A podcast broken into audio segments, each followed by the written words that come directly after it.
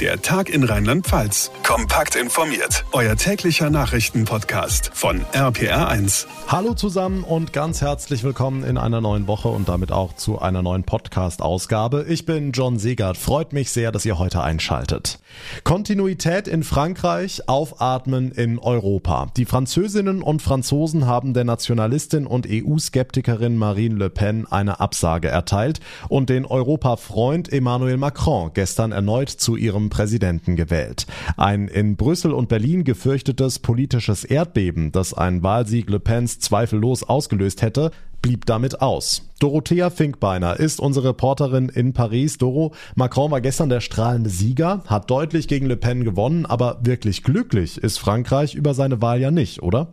Nein, Frankreich ist mehrheitlich sehr erleichtert, dass die Rechtspopulisten verloren haben, aber Macron selbst ist, das muss man so sagen, auch nicht besonders beliebt. Er hat den Ruf, Präsident der Reichen zu sein, auch arrogant und er weiß selbst, dass er seinen Sieg Millionen Leuten verdankt, die ihn nur gewählt haben, um Le Pen zu verhindern.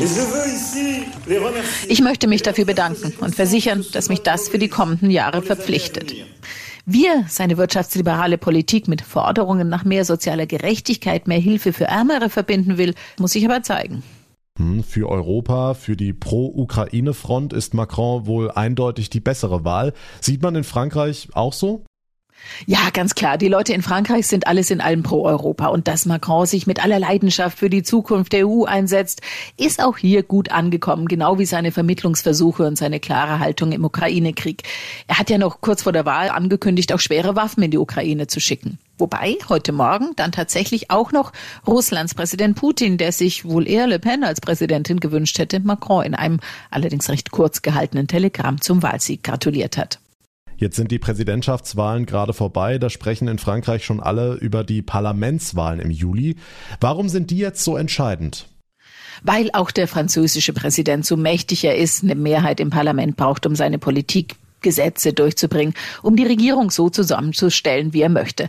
Und Stand jetzt sieht es nicht so aus, als würde Macron eine Mehrheit im Parlament bekommen. Die extrem Rechten werden dann extrem rechte Parteien wählen und die eher Linken oder Grünen, die gestern noch zähneknirschend für Macron gestimmt haben, um Le Pen zu verhindern, werden dann auch wieder ihre Parteien wählen. Also regieren könnte für Macron schwer werden. Emmanuel Macron ist erneut zum französischen Präsidenten gewählt worden. Die Infos von Doro Finkbeiner. Danke nach Paris. Seit dem vergangenen Herbst müssen wir für Strom und Gas immer mehr bezahlen und seit der russischen Invasion in der Ukraine vor zwei Monaten schießen die Preise so richtig durch die Decke.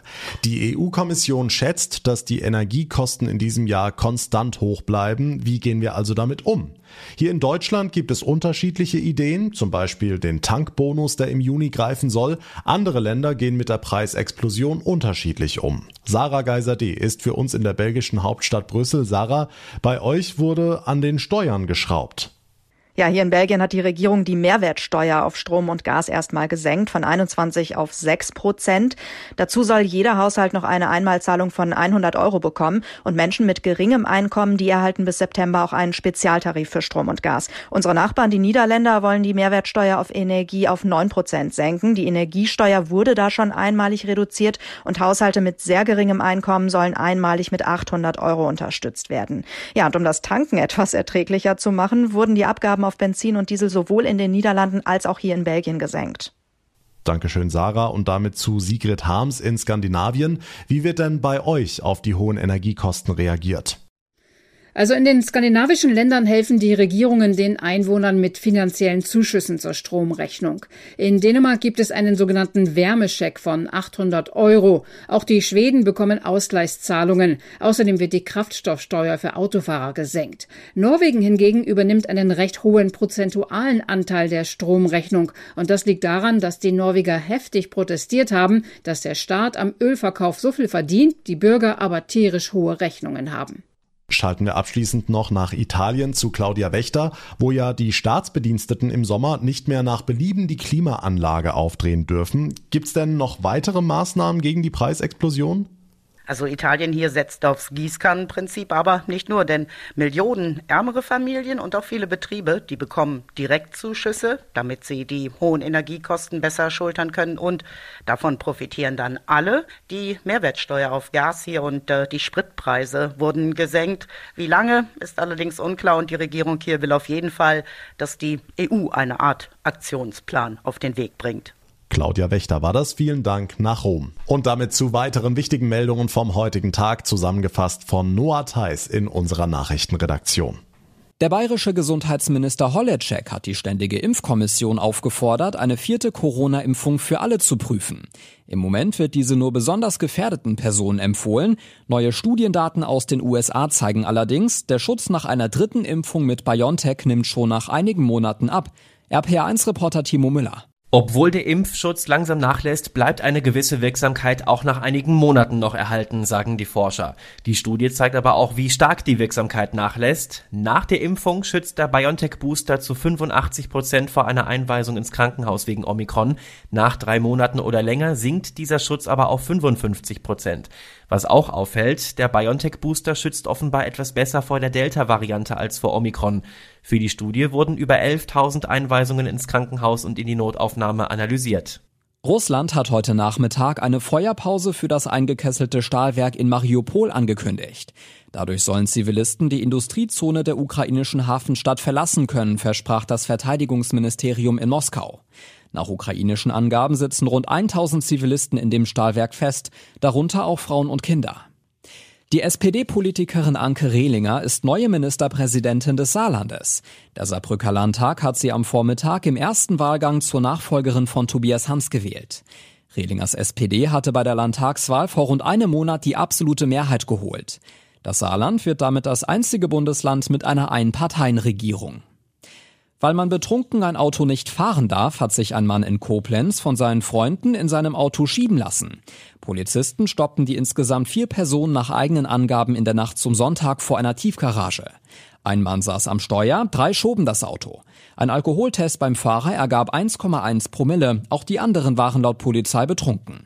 Auf alle kommt nun ein Strafverfahren zu.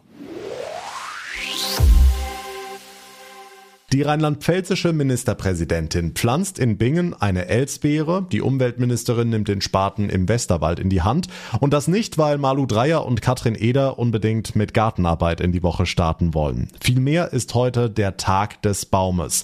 Gibt's bei uns schon seit 70 Jahren und ist aktuell wie eh und je. Denn auch wenn wir sicher noch ganz andere Probleme haben, dem Wald und insbesondere dem in Rheinland-Pfalz geht es nicht besonders gut.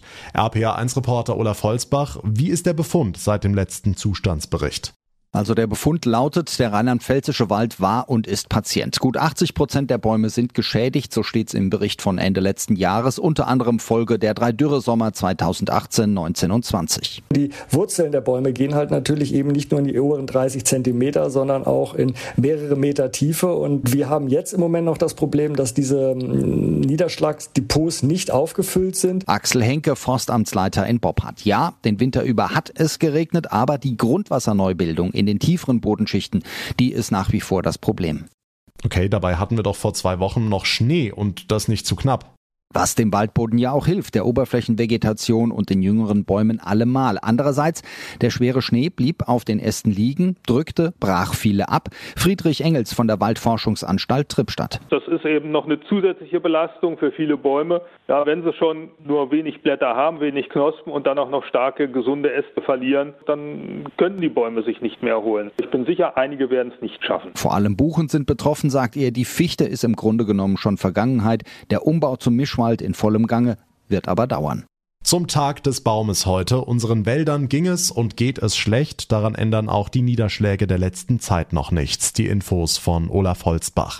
Und das war der Tag in Rheinland-Pfalz für heute. Ich würde mich sehr freuen, wenn ihr uns eine kurze Bewertung hinterlasst, zum Beispiel bei Spotify oder bei Apple Podcasts und wenn ihr uns abonniert. Das geht auf jeder Plattform, dann verpasst ihr keine Ausgabe mehr und bleibt immer auf dem Laufenden.